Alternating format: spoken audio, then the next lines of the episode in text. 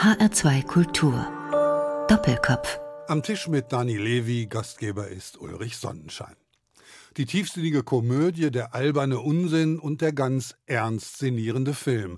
Dani Levi stellt sich den Herausforderungen, vorausgesetzt der Stoff interessiert ihn. Filme wie I Was on Mars, Stille Nacht, Ein Fest der Liebe, Meschugge, Alles auf Zucker oder Mein Führer, die wirklich wahrste Wahrheit über Adolf Hitler beweisen das.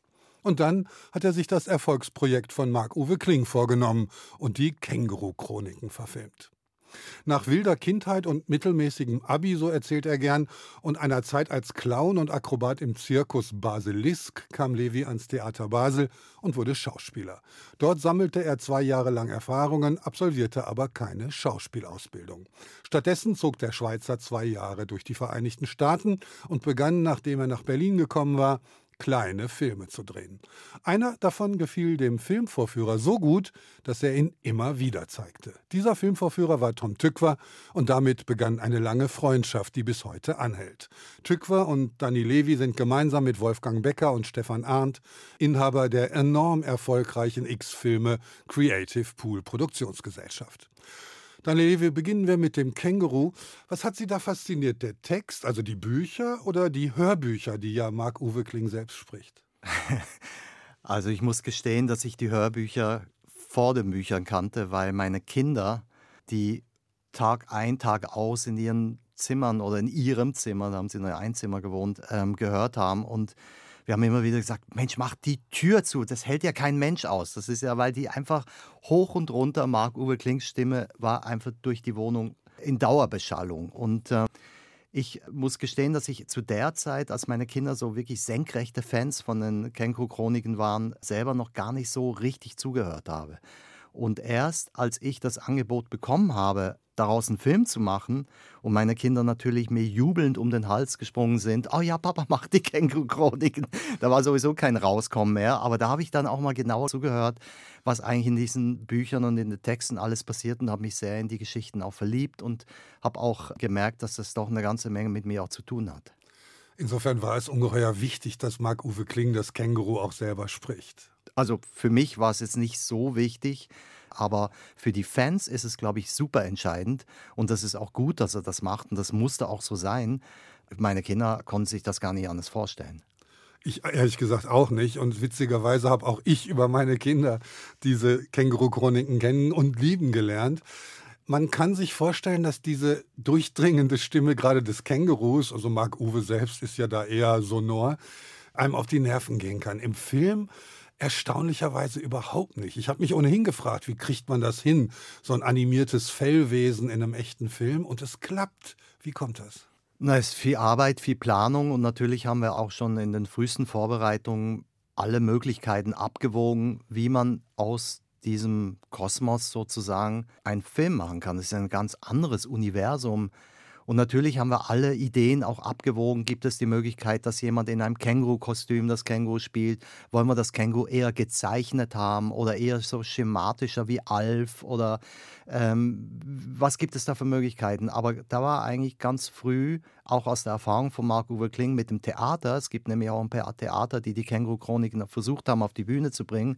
Er hat gesagt, es geht nur, dass wir ein möglichst fotorealistisches animiertes, im Computer animiertes Känguru bauen quasi, um die Fans nicht zu enttäuschen, weil die meisten Fans stellen sich dann letztendlich doch ein reales Känguru vor und können sich nicht vorstellen, dass das jetzt einfach was gezeichnetes oder eben was in einem Kostüm wäre. Das wäre Quatsch.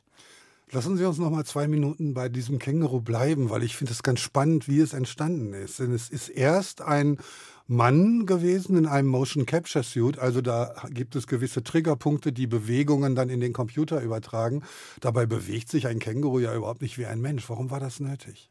Wie gesagt, das war ganz viel, muss ich gestehen, wirklich ganz viel Arbeit. Ich habe die letzten zwei Jahre äh, Lebenszeit damit verbracht, äh, dieses Känguru auf die Leinwand zu bringen. Also wirklich, natürlich war erstmal ganz viel Konzeptarbeit im Sinne von, wollen wir ein Känguru haben, so wie es in der Wildbahn lebt? Das ginge nicht oder das haben wir uns dagegen entschieden, weil ein Känguru ja in der Regel eigentlich sitzt und auf die Vorderbeine sich äh, abstützt. Dadurch wäre es nicht größer als ein Hund und das Känguru würde dann aussehen wie das Haustier von Mark Uwe. Das haben wir gesagt, das ist nicht gut. Wir brauchen ein Buddy. Ah, es ist ja eigentlich eine Freundschaft. Es ist eine gleichberechtigte Freundschaft auf eine bestimmte Art auch auf Augenhöhe. Nun stehen Kängurus in der Regel nur dann auf zwei Beinen, wenn sie boxen und kämpfen oder eben hüpfen. Wenn sie hüpfen, sind sie so schnell, dass kein Mensch neben denen hergehen kann. Das heißt, das würde auch wieder jede Szene sprengen. Das heißt, wir haben dann langsam eruiert, was wäre das Beste, wie viel menschlich muss das Känguru sein? Oder wie viel, ich sage mal, angepasste Bewegungsapparat an den Bewegungsapparat von Mark-Uwe Kling soll äh, das Känguru haben, damit es als Protagonist im Film wirklich ein guter Partner ist und nichts Bedrohliches hat, weil es soll ja dann doch ein kinderaffiner Film auch sein. Und äh, trotzdem noch wie ein Känguru aussieht. Also trotzdem glaubwürdig noch aus dem Wildlife quasi rauskommt. Also das war die Grenze oder das war sozusagen der, der Grad, den wir begangen haben und ähm, das war einfach durch Ausprobieren zu erreichen.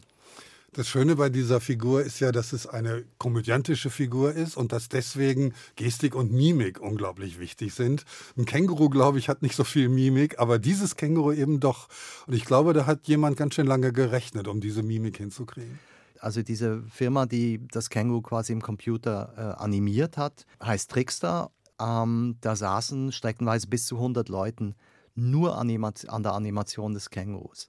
Das lief folgendermaßen, also am Anfang habe ich schon gemerkt, wenn ich gesagt habe, hier sollte das Känguru vielleicht ein bisschen schelmisch oder sarkastisch gucken, dann haben die was gemacht, dann habe ich gemerkt, ah, Worte sind so Schall und Rauch auf eine bestimmte Art und Weise. Ich beschreibe was und die verstehen es unter Umständen völlig anders. Und dann kamen wir auf die Idee, wir machen eine Art Alphabet. Und da haben wir ein Facial-Alphabet gemacht, also quasi ein Booklet mit ungefähr 50 Gesichtsausdrücken, die das Känguru als Still hatte.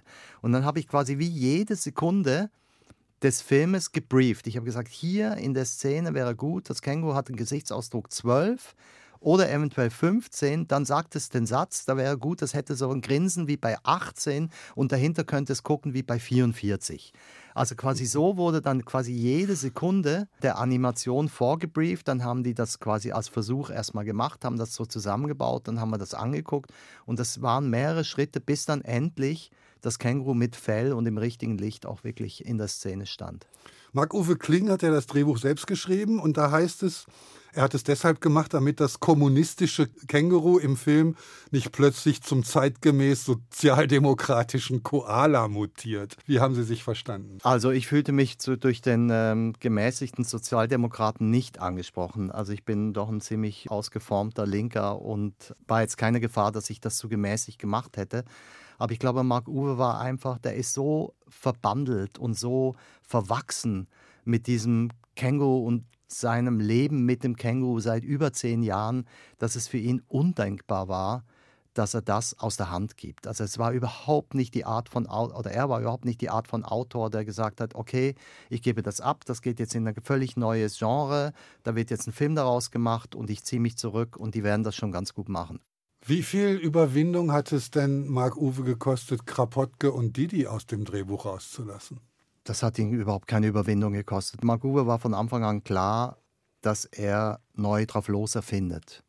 Er ist ja ein kreativer, überbordender, sprudeliger Mensch, der ständig neue Ideen hat und ähm, wie die Luft zum Atmen, habe ich das Gefühl. Also für ihn war einfach klar, natürlich macht er auch nach eigenem Gutdünken und nach eigenem Maß eine Mischung aus geschriebenem, was die Fans kennen, lieben, hören wollen, sehen wollen und äh, Neuerfindungen, die natürlich durch seine Feder gehen. Und ähm, er hat da immer wieder Sachen rein, dann ging es wieder raus. Also es gab auch mal dazwischen die Idee, auch diese Überschriften drin zu machen, auch diese falsch zugeordneten Sprichwörter drin zu haben und so weiter. Es gab immer wieder, wir haben auch über Szenen gesprochen, die ich gerne drin gehabt hätten, die wir dann versucht haben reinzumachen, die dann wieder nicht reingepasst haben oder umgekehrt. Also das war so ein spielerisches äh, Hin- und Herwerfen eines Balles, aber letztendlich war schon Marc Uwe immer der Hüter des Grals und er hat einfach gesagt, so möchte er, dass das Drehbuch aussieht und das war sein Baby. Sollte es irgendwann mal einen Preis geben für den besten Filmanfang, dieser Film müsste ihn gewinnen, denn der Film hat noch gar nicht angefangen, da hat man sich fast schon in die Hose gemacht vor Lachen. Mhm. War Nirvana tatsächlich zu teuer für den Vorspann? Nirvana ist unbezahlbar. Also wie die, ich meine, die ganzen Musikrechte sind inzwischen absolut utopisch geworden, ähm, außer Man ist wirklich bereit, wie zum Beispiel bei Lindenberg, äh, da haben die richtig teuer äh, viel Geld für Musikrechte ausgegeben, einfach das Geld auch wirklich ins Budget reinzupacken, weil man sagt, die Musik ist so wichtig. Aber wenn man als so normaler deutscher Film irgendwie versucht, irgendein Stück zu kriegen, dann bist du meistens schon platt, wenn die mit ihrem ersten Angebot kommen. Das ist einfach krank. Das Filmcatering, so konnte man lesen, bestand aus 1246 Schnapspralinen und 387 Eierkuchen. Wie viel haben Sie zugenommen? Ich habe, äh, naja, ich kann das meiste nicht mehr essen, weil ich bin ja seit den Vorbereitungen der Känguru-Chroniken Veganer geworden. Deswegen habe ich nur sehr wenig und nur sehr geheim Pfannkuchen gegessen. Das ist Ihr erster Film nach einem Bestseller. Der lässt noch genügend Raum für Teil 2 und 3. Wird es das geben? Weiß ich auch nicht. Also ich würde jetzt erstmal als Gesellschafter von X-Filme, würde ich sagen, man wäre blöd bei X-Filme, wenn man keinen zweiten Teil machen würde, weil die einfach sagen, das ist mal Family Entertainment mit Köpfchen und auch mit einer politischen Haltung und auch mit Nachbearbeitungspotenzial. Auch in Schulen und so weiter kann man so viel aus dem Film ziehen und auch über die heutige Situation gesprochen. Das ist eigentlich in dem Film alles irgendwo drin. Komik mit Substanz und Subversion würde ich das nennen. Wunderbarer Film. Kommen wir zu unserer ersten Musik. One Day haben Sie sich ausgesucht. Reckoning Song heißt es ursprünglich, ist von dem jüdischen Sänger Asif Avidan in der Version von dem Techno-DJ Wankelmut. Warum? Keine Ahnung. Ich stand hier auf dem Schlauch, das ist immer so furchtbar. Dann heißt es ja, drei Musikwünsche soll man abgeben. Und dann kenne ich irgendwie 10.000 Musikstücke, die ich toll finde, mit denen ich irgendwie aufgewachsen bin, immer wieder mal gehört habe. Und dann sitzt er da wie gelähmt vorm Computer und soll drei Stücke abgeben. Und der ist mir irgendwie entgegengesprungen. Da habe ich gesagt, okay, ich, ich kann jetzt nicht nur alte Sachen. Ich habe jetzt auch was gemacht, was mich einfach sehr berührt. Das ist ein Stück, was ich einfach sehr schön finde, was mich sehr auch an meine Familie erinnert und an komische Feste, die wir auf dem, äh, im Havelland gefeiert haben mit diesem Song. One Day von Wankelmut. One day, baby, we'll. Oh, baby, we'll be old and think of all the stories that we could have told. One day, baby, we'll be old. Oh, baby, we'll be old and think of all the stories that we could have told.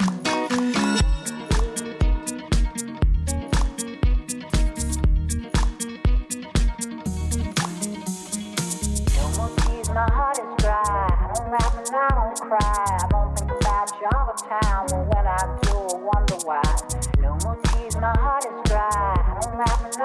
Cry. I don't think about time. Well, when I do, I wonder why. No more tears, my heart is dry. I don't laugh and I don't cry. I don't think about time. Well, when I do, I wonder why. No more tears, my heart is dry. I don't laugh and I don't cry. I don't think about time. Well, when I do, I wonder why. One day, baby, we'll be old. Oh, baby, HR2 Kultur, weiterhin Gast im Doppelkopf ist der Regisseur, Filmemacher Danny Levy, Gastgeber ist Ulrich Sonnenschein. One Day war das übrigens gerade von Asaf Avidan im Original in der Version des Berliner Techno-DJs Wankelmut. Wir haben über den jüngsten Film gesprochen, Danny Levy, sprechen wir jetzt über die älteren. Welcher Film ist Ihnen der wichtigste? Ich weiß nicht, wie viele Kinder Sie haben und wenn ich Sie jetzt fragen würde, wie welches Kind Ihnen am liebsten ist, das ist wirklich schwierig.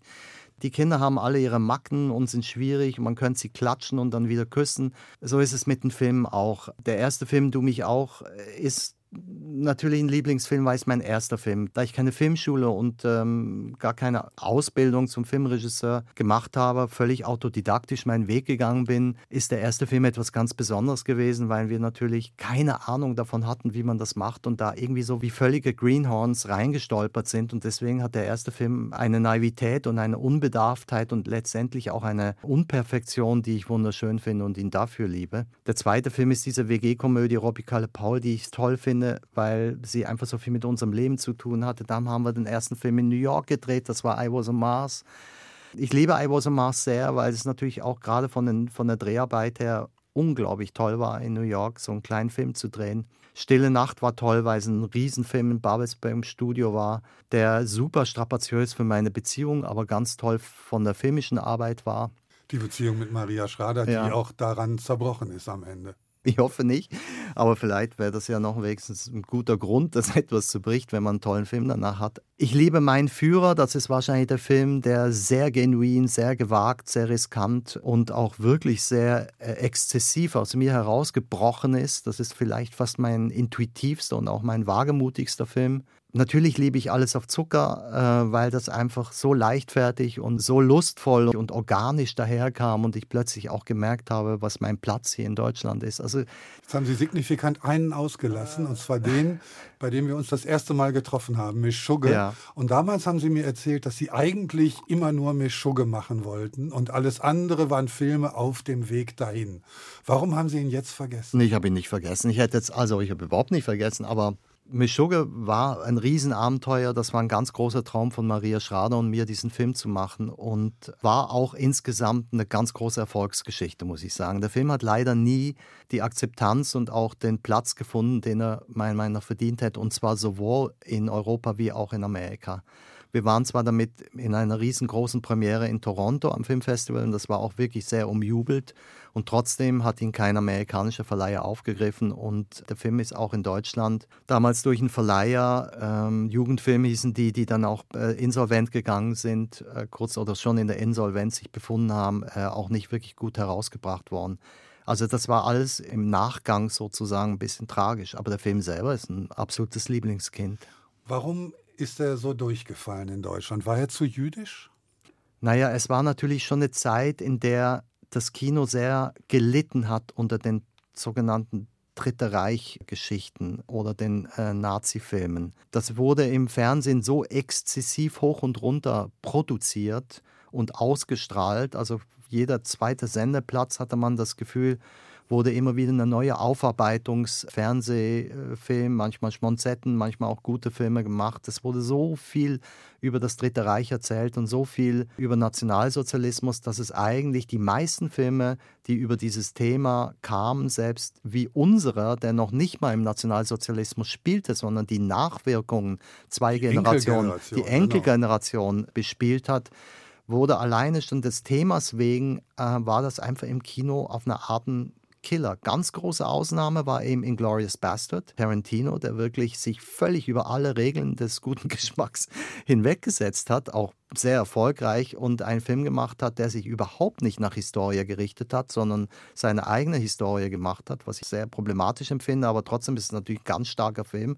Und die meisten deutschen Filme, denken Sie an John Rabe, denken Sie an Nanominos oder äh, dann kommen die Touristen, am Schluss kommen die Touristen oder wie auch immer. Das sind alles Filme, die natürlich im Arthouse doch sehr beschränkt mit einem sehr kleinen Arthouse-Publikum nur gelaufen sind. Und das, ähm, Mit Ausnahme von Nirgendwo in Afrika, von das Caroline stimmt. Link, der das ist einen richtig. Oscar bekommen Das hat. ist richtig, ja. Wobei einige Jahre später der Führerfilm Adolf Hitler mit Helge Schneider zu besetzen, ist schon ein Coup an sich. Der zweite Coup ist, ihn sozusagen auf die Bank zu legen bei einem jüdischen, Sigmund Freud lässt grüßen, äh, jüdischen Coach. Das ging dann plötzlich. Ja, das ging. Das ging, hat auch viele Leute enttäuscht. Wir haben auch eine Presseschlacht aushalten müssen, die, ähm, also das war ja ein mediales Fegefeuer, durch das wir da irgendwie gegangen sind. Also da wurden dann so langweilige Fragen, wie darf man über Adolf Hitler lachen oder darf man über die Nazis lachen? Da gab es dann sogar eine Umfrage, eine Forsa-Umfrage oder wie auch immer, äh, ob die Deutschen überhaupt eine Komödie über Nationalsozialismus sehen wollen.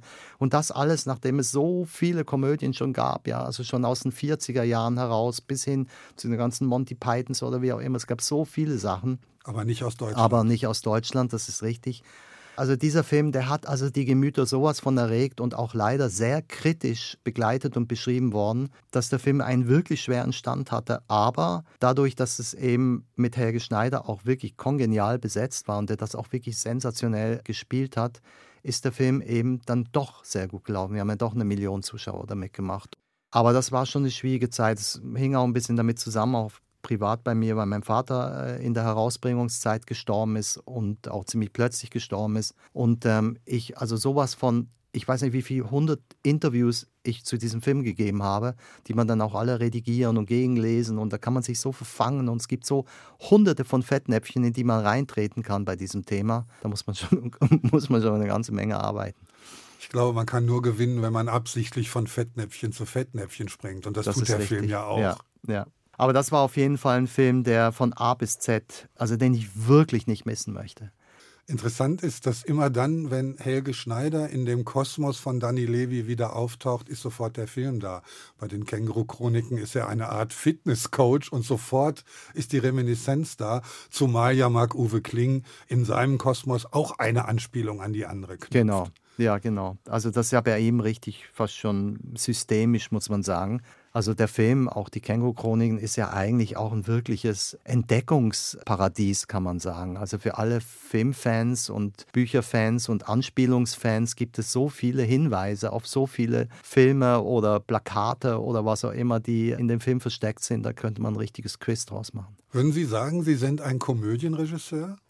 Ähm, hm, da muss ich tief einatmen, ausatmen. Äh, also ich sage mal so, Komödie liegt mir insofern sehr, weil ich durch die Komödie ein Ventil gefunden habe, mit Widersprüchen und dunklen Zonen und auch Abgründen viel besser umzugehen als im Drama. Aber ich habe drei doch, wie ich finde, sehr starke Dramen gemacht.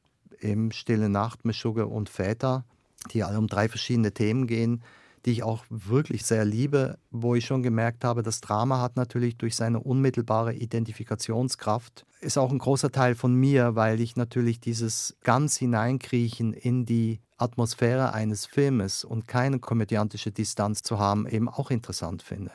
Aber erstmal glaube ich, bin ich in der Komödie eher zu Hause und vor allem habe ich auch das Gefühl, dass ich durch meinen Background oder durch meine Kultur, durch meine Familie, durch den jüdischen Humor eine Art von Komik oder Komödiantik schreiben und entwickeln kann, die sehr besonders ist und die eben auch in Deutschland einen Platz gefunden hat. Und ich bin gar nicht so sicher, ob das immer ein Distanzierungsmittel ist, wenn man sich alles auf Zucker anguckt. Da steckt doch ganz schön viel Danny Levy auch drin und vor allen Dingen Film im Film. Ja, das ist richtig, natürlich, klar. Dafür ist ja Lachen auch gut. Deswegen werden ja auch Komödien gemacht, dass der Mensch, der Zuschauer, sich mit einem Thema, mit einer Geschichte, mit einem Notstand, mit einer verfahrenen Situation über Komik, über Humor besser beschäftigen kann, weil er eben nicht so rein involviert wird, weil er, bleibt nicht draußen, das glaube ich nicht. Ich glaube, dass es auch ein sehr empathisches Lachen sein muss, übrigens, was mich interessiert. Ich mag ja gar kein äh, Lachen über, sondern ich mag eher dieses Lachen mit einer Figur, weil man mit ihr ähm, hofft und, und, und sich sehnt und irgendwie wünscht, dass es die Figur irgendwie schafft. Aber ich glaube, dass der Humor eben dem Zuschauer ein Stück weit eine tröstende Distanz gibt und ein tröstender Umgang gibt mit Situationen, die ihn eben nicht ganz so versinken lassen. Eine Figur wie in I Was on Mars haben Sie nie wieder gespielt und zumindest in Ihren eigenen Filmen nicht. Warum haben Sie den Schauspieler Danny Levy irgendwann rausgestrichen aus den Büchern? Ja, auch eine gute Frage, aber das ist nur bis heute. Ich bin ja noch relativ jung, also ich glaube, ich könnte mich jetzt langsam wieder besetzen. Meshuggah war so ein Meilenstein oder es war so, ein, so eine Schnittstelle, wo ich das Gefühl hatte, da spiele ich einen amerikanischen Juden, einen New Yorker Juden und das ohne wirklich perfektes Amerikanisch zu können.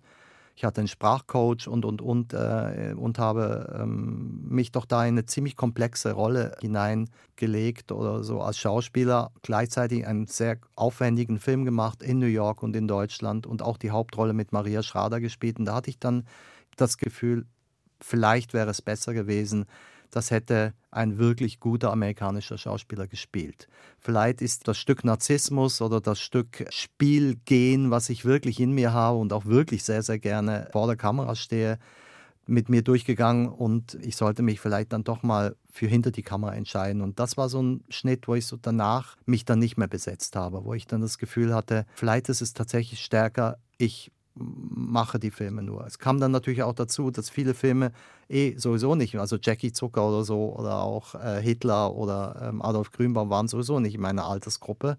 Das hätte ich eh nicht spielen können. Und dann irgendwie in so einer Nebenrolle oder in so einem Cameo fand ich das auch oft blöd. Was ist wichtiger, das Schreiben der Filme oder das Inszenieren, das Drehen hinterher? Also ich bin ein ganz großer Fan des Schreibens. Deswegen war das für mich auch sehr kompliziert, mit Marc-Uwe Kling zusammen äh, ein Buch zu entwickeln, das er schreibt. Schreiben ist für mich die eigentliche Schöpfung. Und das, was mit dem Schreiben einhergeht, ist natürlich das Schneiden. Ich liebe das Drehen und auch die ganzen Freiheiten, die man beim Drehen öffnen kann für die Schauspieler, aber auch für die Crew, äh, sind ganz wichtig bei meinen Drehs, dass sozusagen ein sehr freiheitlicher oder ein sehr improvisativer, ein sehr kreativer Umgang am Set ist, sodass wirklich viel ausprobiert werden kann. Aber der eigentliche, wirklich entscheidende Prozess ist für mich das Schreiben.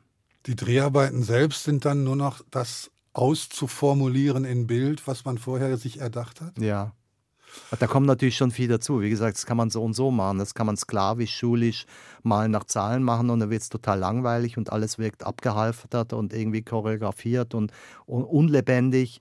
Und man kann es eben so machen, wie ich das oft gemacht habe, äh, indem man halt spürt, dass, dass es ganz leichthändig geht, dass man das Gefühl hat, es entsteht wirklich im Jetzt. Und solche Filme bewundere ich ja auch, wo man eben die sozusagen die Regiearbeit am Set gar nicht spürt sondern wo man das Gefühl hat, man war nur so zu Besuch, man hat zugeguckt.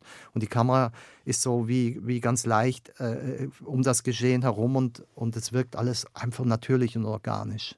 Jeder erfolgreiche deutsche Regisseur landet irgendwann im Fernsehen, habe ich mal gelesen. Und ich habe immer gesagt, nein, es gibt Ausnahmen, zum Beispiel Dani Levi, weit gefehlt. Sie haben zwei Tatorte gemacht und davon einen in einem Take. Das ist jetzt irgendwie so ein X-Filme-Ding, oder? Sebastian Schipper hat Victoria in einem Take gemacht, Danny Levy im selben Haus macht dann den Tatort in einem Take. Ich habe ihn leider nicht gesehen. Warum in einem Take? Den habe ich tatsächlich vergessen. Der gehört nun wirklich zu meinen Lieblingskindern. Also der ist nun wirklich ein Lieblings-Lieblingskind. Also der Tatort war, also das war der Spaß des Lebens, wirklich. Das war einfach ich habe Victoria gesehen und war wirklich beeindruckt von dem Effekt, den der One-Take hat, sozusagen.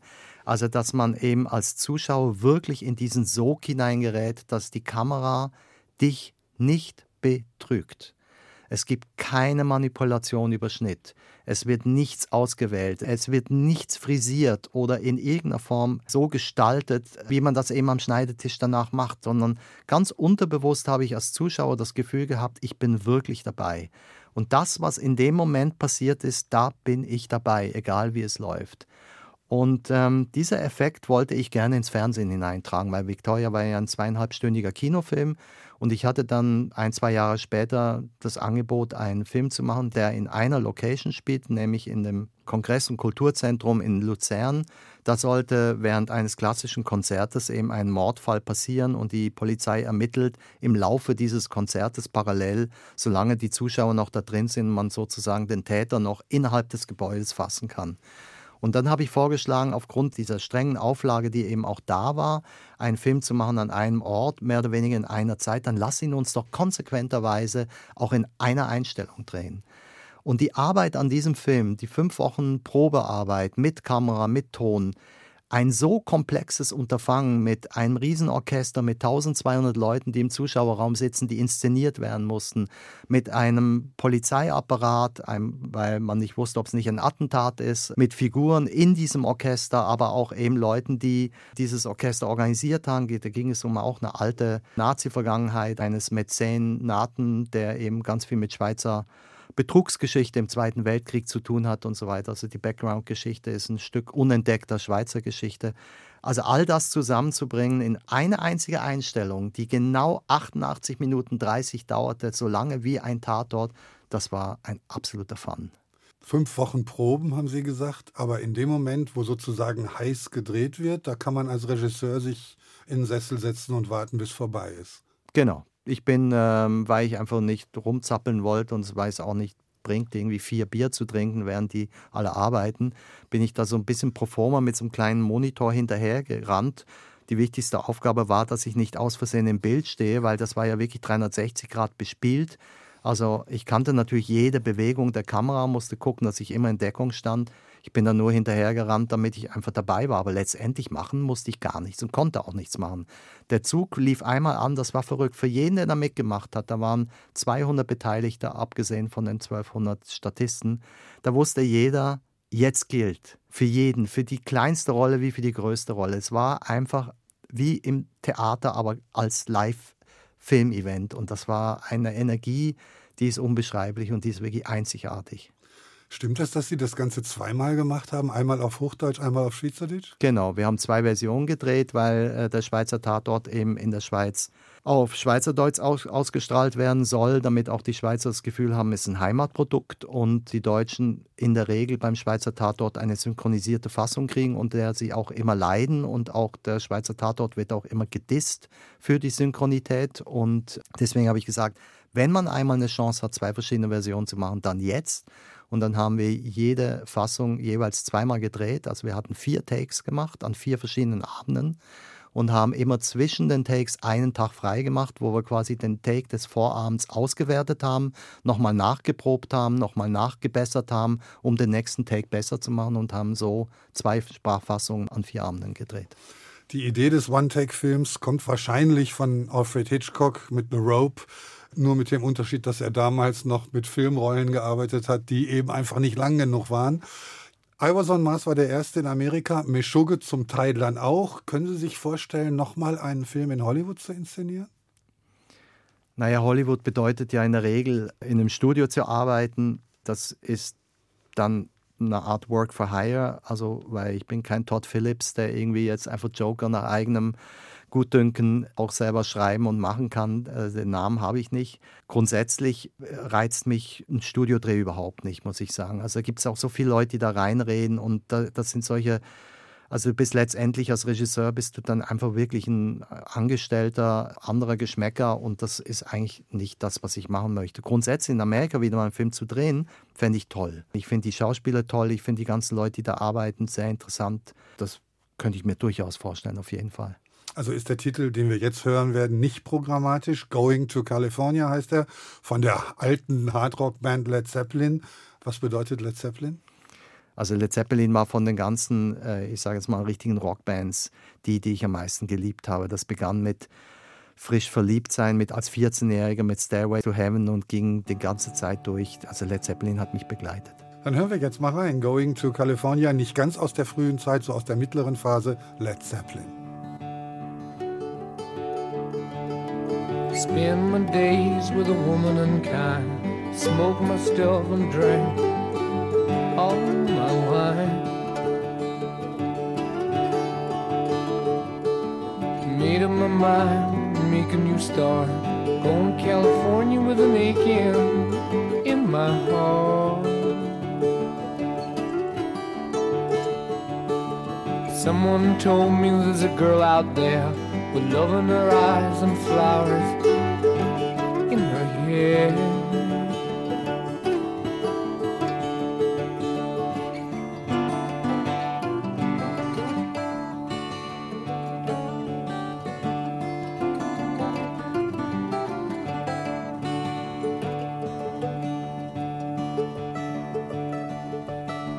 HR2 Kultur, weiterhin Gast im Doppelkopf ist der Regisseur Danny Levy, Gastgeber ist Ulrich Sonnenschein. Going to California haben wir gerade gehört von Led Zeppelin. Reden wir nicht über Amerika, reden wir über die Schweiz, Danny Levy. Wäre eine Karriere, wie Sie sie hier in Berlin gemacht haben, in Zürich, Basel, Bern auch möglich gewesen?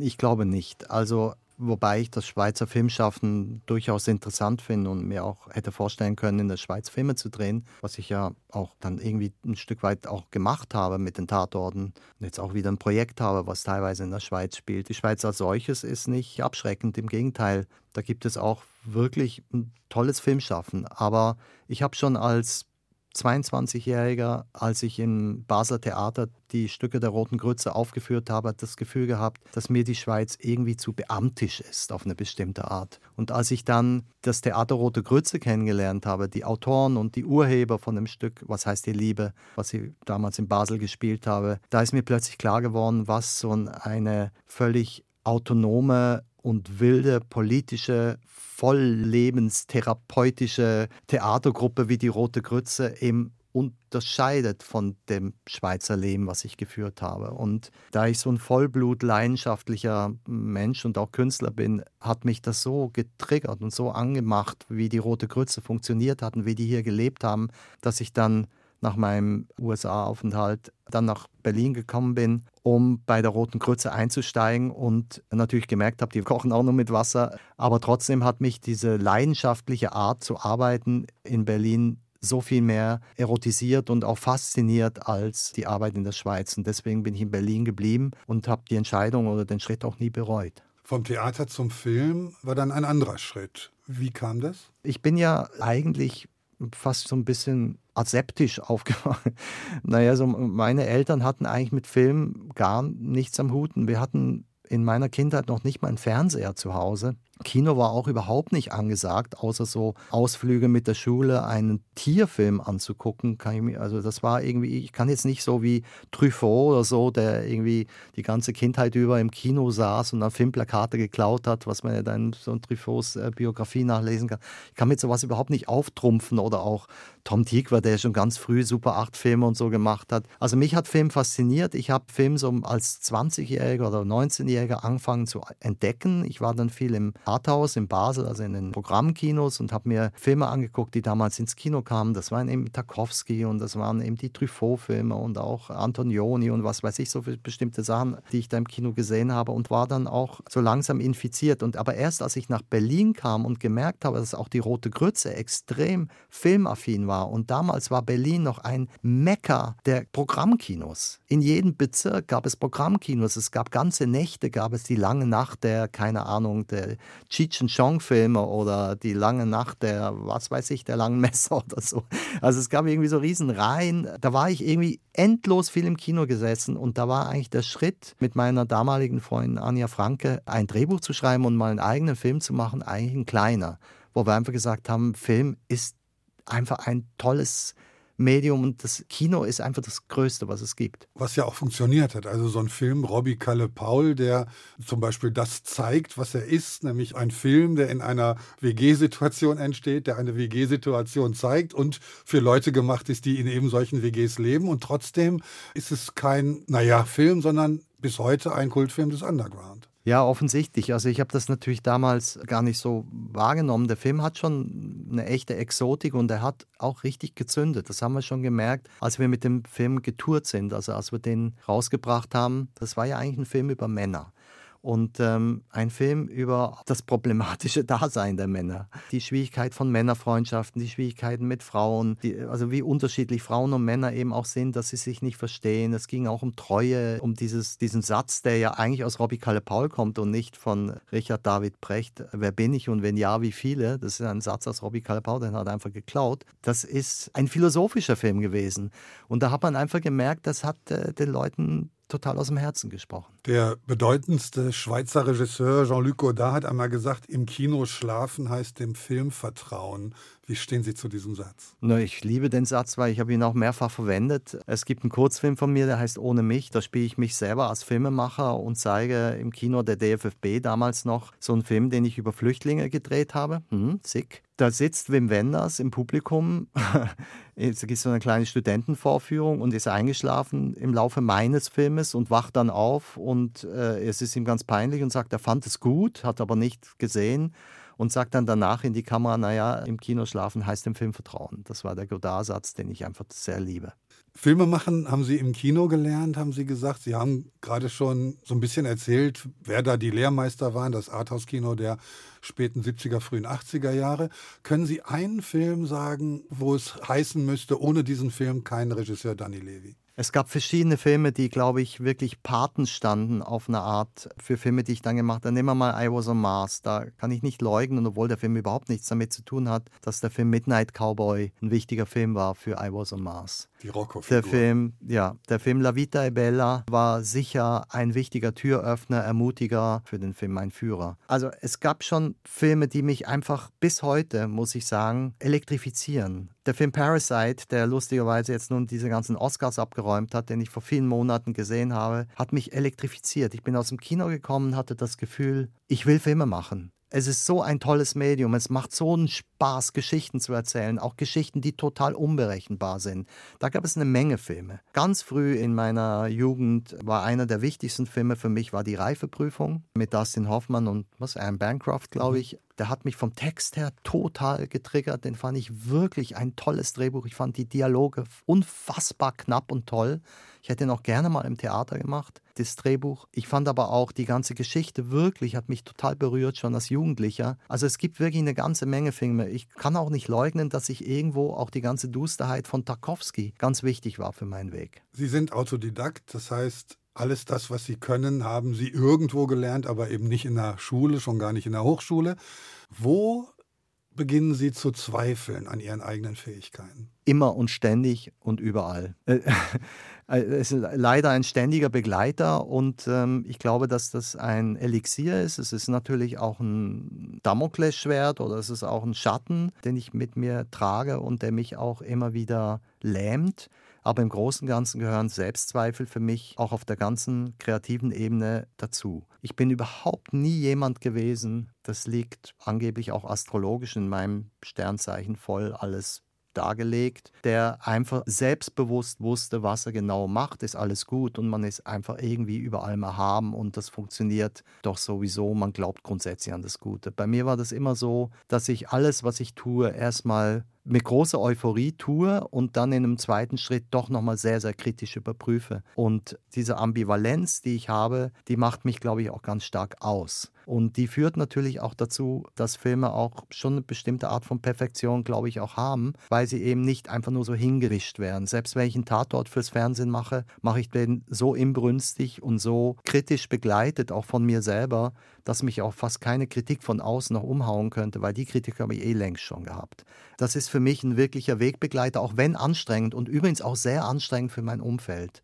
Also meine Frau und meine Mitarbeiter und so, also die kennen das, die kennen auch diese Löcher, in die ich falle. Gerade beim Schnitt am Ende, wenn der Film zusammengesetzt wird, wo ich plötzlich das Gefühl habe, der Film wird nichts, das, was habe ich da für einen Mist gebaut und warum habe ich das nicht gesehen beim Drehen, dass das nicht funktioniert so. Und ich gehe da schon durch ganz schöne Krisen und die Krisen sind sehr schmerzhaft und oft auch wirklich anstrengend, aber ich bin auch ein echter Aufsteher. Also ich, ich schaffe es, aus jedem K.O.-Schlag wieder aufzustehen und taumelnd wieder dazustehen und zu sagen, so, jetzt habe ich eine neue Idee darüber. Als Sie X-Filme gegründet haben, beziehungsweise sich mit Tom Tückwer zusammengetan haben, war das ja auch ein Schritt, sich so ein bisschen unabhängig zu machen von dem deutschen Produktionswesen und auch von dem merkwürdigen Förderapparat. Hat das funktioniert? Ist X-Filme tatsächlich der Creative Pool, wo man frei schwimmen kann, auch ohne Badehose? Ach, schwierige Frage, weil ich jetzt über 25 Jahre X-Filme bilanzieren müsste. Also erstmal die Grundidee war es natürlich auf jeden Fall. Also einmal war die Idee, wir suchen uns als Kollegen, wir wollen mehr Kontakt miteinander haben, mehr Austausch, mehr Kritik und einfach ein Gespräch unter Kollegen in einer Firma, die einen nicht vereinsamen lässt. Das war sicher der eine Punkt. Der andere Punkt war, wir gemeinsam können eine Art Lobby bauen und dadurch X-Filme zu einer Marke machen, die ist stärker als wir einzeln oder alleine. Das waren die zwei wichtigsten Punkte.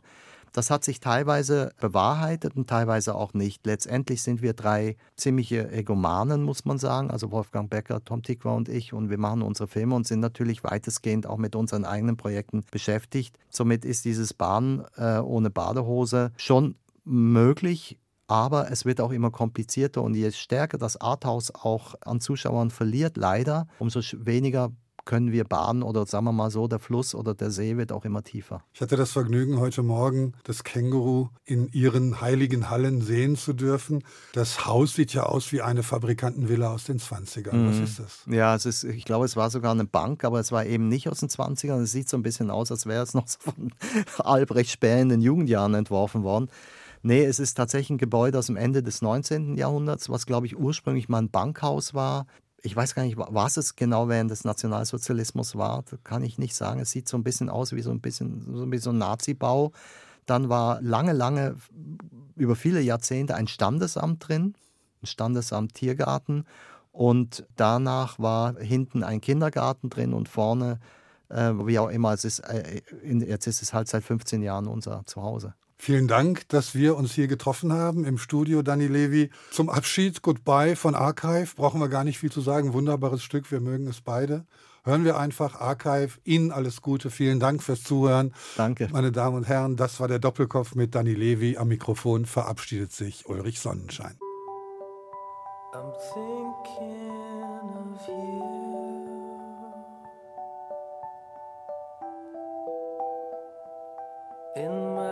slide.